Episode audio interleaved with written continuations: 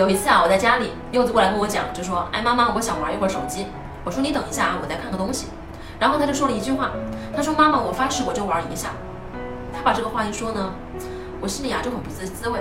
我就问他，我就说：“为什么要和妈妈说这个话呢？”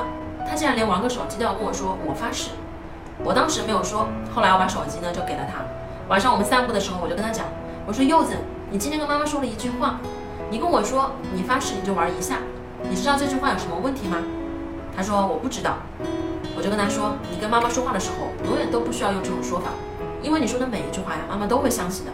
他说哦，我知道了。我能看出来呢，他听完我的话，他是很开心的。然后我就问他，我说啊，那为什么你要跟我说我发誓呢？他说我在幼儿园里面呢，他们都说要我发誓。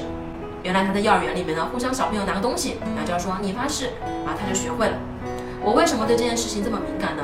我们很多家庭呢，可能对这样的话要更敏感，甚至我们很多家长都会说：“你发誓，你得保证，你去给我写一个保证书。”我们很多家长啊，已经把孩子的自尊水平降到了零。我说这件事这么敏感，就是我生怕他的自尊水平呢会变低。